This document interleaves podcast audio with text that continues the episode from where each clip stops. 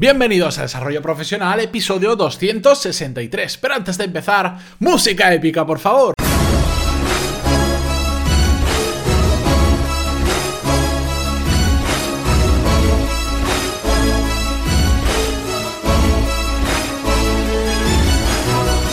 Buenos días a todos y bienvenidos una semana más, un lunes más a Desarrollo Profesional, el podcast donde ya sabéis que hablamos sobre todas las técnicas, habilidades, estrategias y trucos necesarios para mejorar cada día en nuestro trabajo. Empezamos una nueva semana, pero también empezamos la recta final del año porque solo quedan estas últimas dos semanas para terminar el año y lo que supone, en mi caso, estos últimos 10 episodios que hará que terminemos con 273, si mal no me equivoco, episodios exactamente, casi 300 episodios en este poco más de año y medio, así que estoy súper contento. En el episodio de hoy vamos a hablar sobre un tema que estuve el otro día hablando eh, relacionado con, el mundo de la empresa. Tengo un grupo de WhatsApp en el que hay exalumnos del, del MBA que yo hice en 2013, allá por 2013, hace ya muchos años.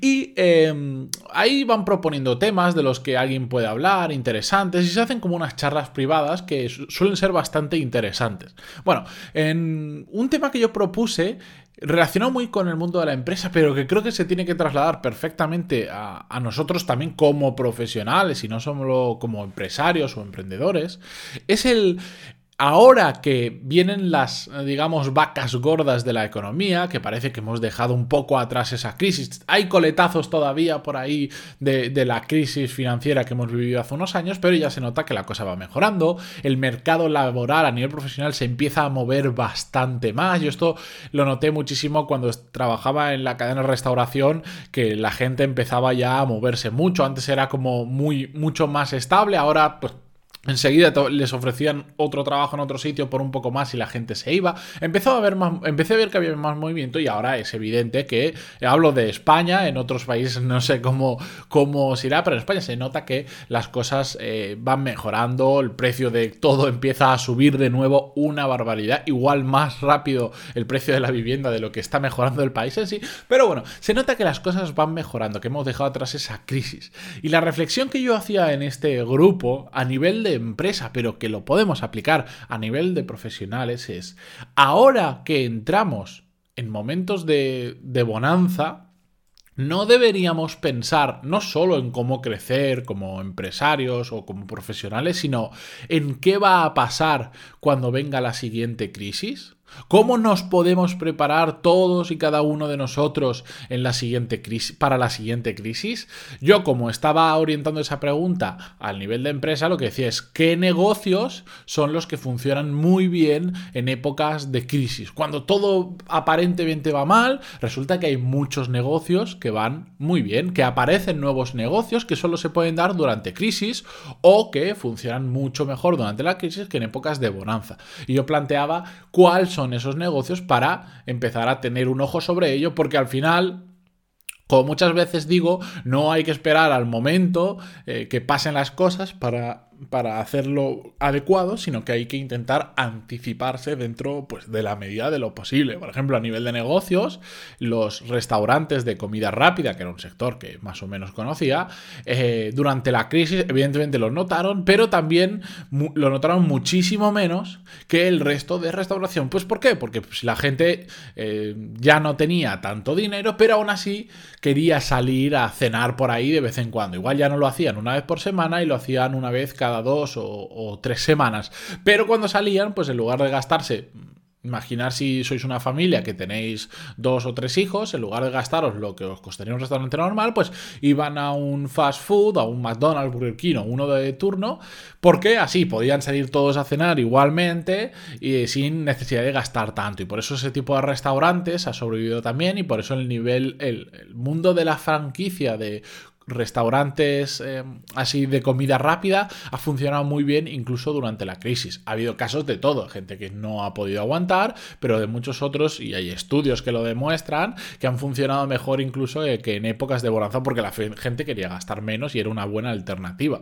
Y si no, también mirarlo, por ejemplo, con el tema de los que fabriquen productos de marca blanca realmente durante la crisis financiera es donde más dinero tienen que haber hecho porque la gente ha dejado de consumir tantos productos de marca por una alternativa más barata y se han creado muchas marcas blancas nuevas gracias a todo esto. Pues lo mismo lo tendríamos que pensar aplicado a nosotros también como profesionales. Si estáis trabajando en una empresa o o tenéis vuestro propio negocio o tenéis un proyecto paralelo, lo que sea, tenemos que estar pensando también un poquito en el más allá, una visión un poco más a largo plazo, en qué pasa, porque ahora vamos a empezar en esa época en la que entre comillas, va a ser fácil pues que se nos valore como profesionales porque vamos a ser muy necesarios, va a empezar a funcionar todo mejor, entonces, pues ya sabéis, rotación de personal, va a haber mucho trabajo disponible y si no pensarlo antes de la crisis, moveros de un trabajo a otro era mucho más fácil que durante la crisis que Claro, todo eh, fue hacia abajo y entonces la gente empezó a quedarse en el sitio por miedo. Y cuando uno se queda en el sitio, lo que hace es impide que otro venga detrás nuestra. Y por lo tanto hubo muy poquita movilidad laboral porque además descendieron mucho los puestos de trabajo.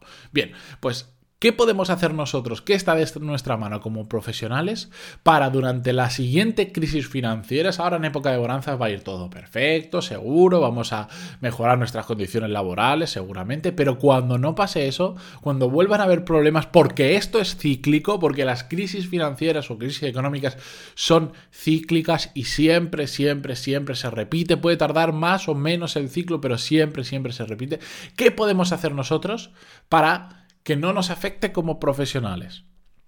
Bueno, esta es una pregunta que todos nos deberíamos hacer y reflexionar ahora estas últimas semanas del año porque Sé que los el primer mes del año, en enero, todos nos vamos a plantear esos super objetivos de año nuevo, esa lista de, cosas que queremos plantearnos para hacer en el 2018, que ya sabéis que la mayoría terminarán siendo una lista de sueños porque después no solemos cumplirlos muchos. Para eso he hecho un curso exactamente que es cómo marcarse objetivos y cumplirlos. Y de hecho, en enero ya veréis que haremos una cosa bastante interesante para todos, no solo para los que están suscritos a los cursos, sino que será en abierto para solucionar un poquito este tema.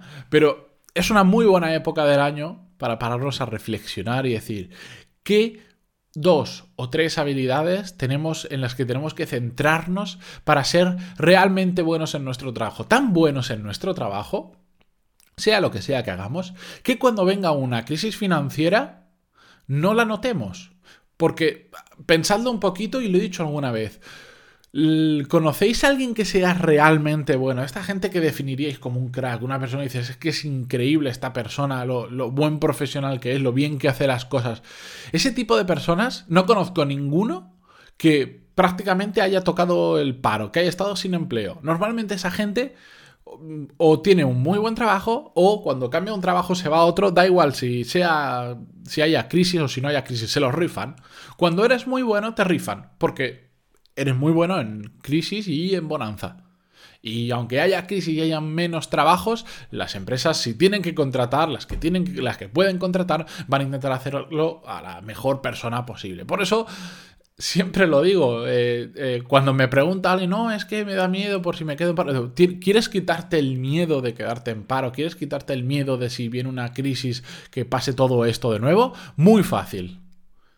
Aprende a ser muy bueno. Aprende cuáles son las dos o tres habilidades que te van a llevar en tu trabajo o en tu carrera profesional a ser extremadamente bueno y te vas a olvidar de todo esto. Por eso, ahora que estamos en época, todo va a remontar, todo está empezando a florecer de nuevo, empieza a haber más dinero, las empresas empiezan a pagar más. Nosotros incluso estamos hasta más motivados porque vemos que realmente el fruto de nuestro trabajo durante los años de crisis ha llevado a que...